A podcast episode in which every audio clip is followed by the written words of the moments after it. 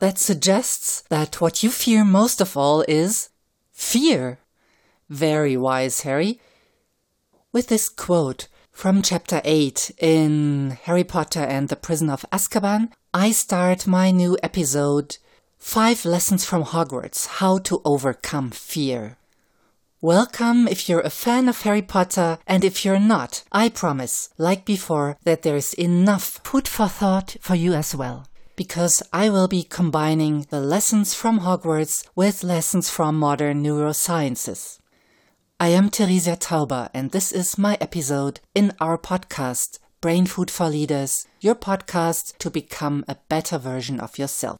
And with my episode, it's like with recipes. I actually tried them out before passing them on to you. In the case of fear, for instance, this included a time when I had been diagnosed to maybe have um, a lethal disease. We all have times when we feel more fear and times when we feel less. And you know as well as I that fear can be a good thing, warning you of a danger so that you can prepare and take action. But I guess we both also know that sometimes fear is just simply overwhelming and sort of taking control. If you want an example from Harry Potter, when Harry faces an enormous black dog growling at him, that's okay to have fear. On the other hand, when his divination teacher tries to scare him with prophecies of untimely death, fear is not the reaction of choice to deal with the situation. In the following 10 15 minutes, I'll go through the advice against fear that I found in Hogwarts. And I will add insights from neuroscience and from mindfulness meditation to show that this is not a fairy tale but the fairy tale gives access to insights that are absolutely valid in completely normal, non magical life. So, advice number one is turn to someone you trust. Harry does that repeatedly, and then you can go to people on eye level, to your friends, to get another perspective, or just not to be alone with your fear. Like Harry does when he talks to Ron and Hermione, or else you can see someone stronger and require his or her support. This is also something that Harry does a lot. He goes to Professor Lupin, asking him to teach him something. Or he goes to Professor Dumbledore to get advice. So turning to someone you trust is certainly the first thing to do. Advice number two create a patronus. So, in non magical words, this means try to resort to a source of resilience. And that Patronus, this source of resilience, is in real life, as in the book, born from a happy memory. Usually, this memory involves a connection with someone you love. And actually, attachment research shows that this is so true.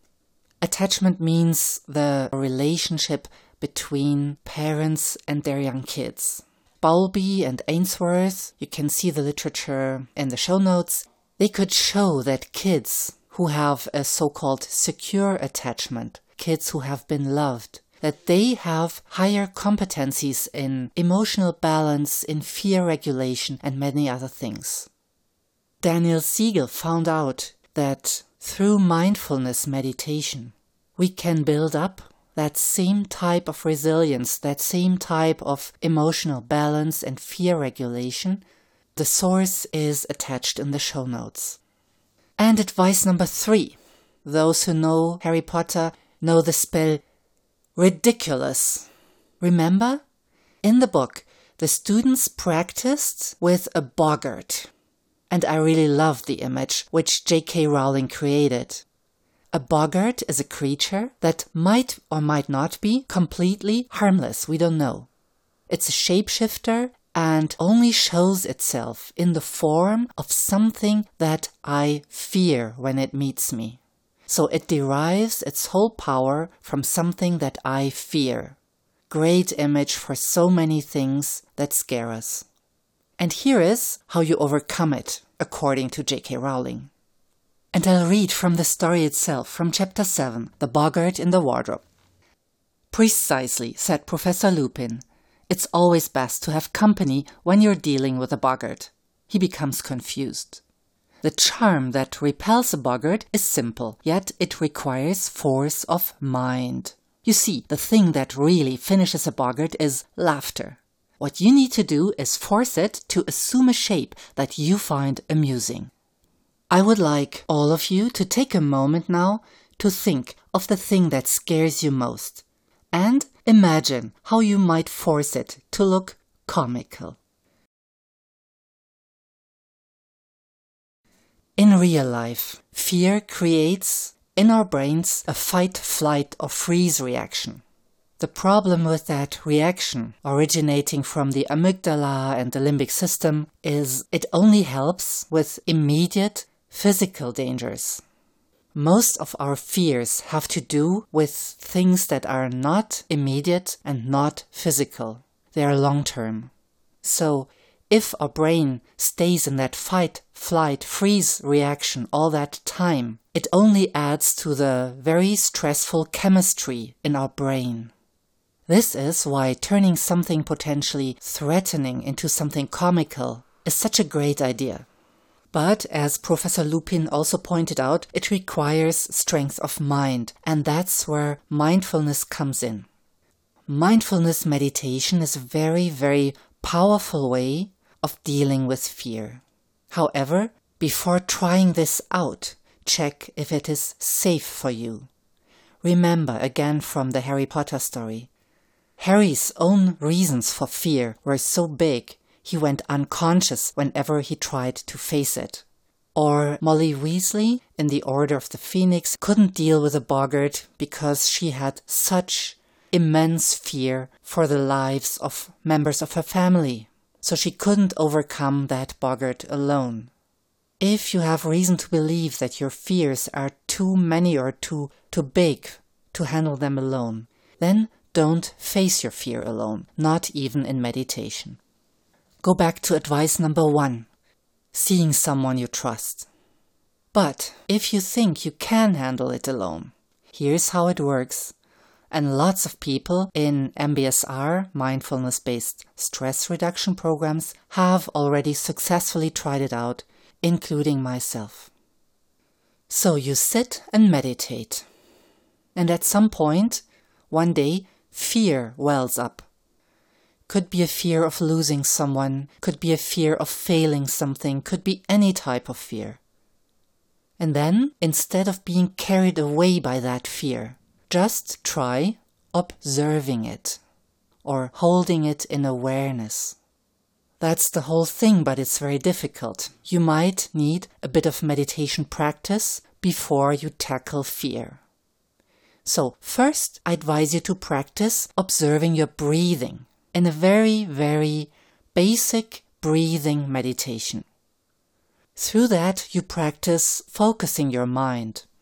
Then, in the next step, when you feel you have a little bit mastered that already, you practice observing sounds in the environment, and again, without being drawn into the sources of these sounds, without thinking about them, just like it's a room full of sounds unfolding around you. And then, in the next step, you may practice observing bodily sensations while you're sitting and meditating. How do your feet feel on the ground? How do your shoulders feel? Which muscles are still tense? Can you let go of the tension without falling off your chair? And again, not going deeply into these sensations, but just observing them, like they were outside phenomena. And then, in the next step, you may practice observing thoughts Again, the same thing. Only observing them, not following them. Just take note of them, let go, and the next thought pops up. And you sit there, and maybe your thoughts are like firework on the sky, and they don't linger. And you just watch the sky with all the thoughts that are unfolding and coming and going. This may take weeks, even months, or longer and whenever you feel ready, then you may try to observe strong emotions, like fear, for example, without being drawn into these emotions. without following them. If that doesn't work in the first attempt, just quit and go back to observing your breathing. That's always the safe anchor, since you've practiced that again and again and again. And it will take your mind off the fear. Now I have a secret to share with you. At least it was a secret for me. Fear never stays for a long time. I learned that from a great psychologist called Rainer Peretz. So, if there is no immediate concrete threat which requires action, all you need to do is to sit the fear out. Sit out the wave of fear without feeding it, without making it stronger. When you are observing fear in meditation, you don't need to do anything about it. No action whatsoever required.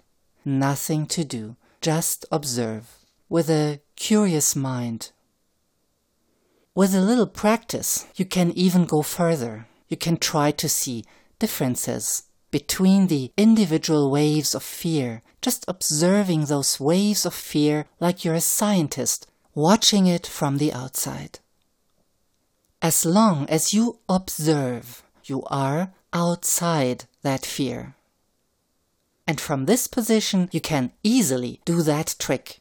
Riddikulus. To my estimation, 90% of our fears are based on boggarts and not on real killer phenomena. Sometimes the reason for fear, an illness maybe, or a critical situation in the business, will not go away, no matter how hard you meditate.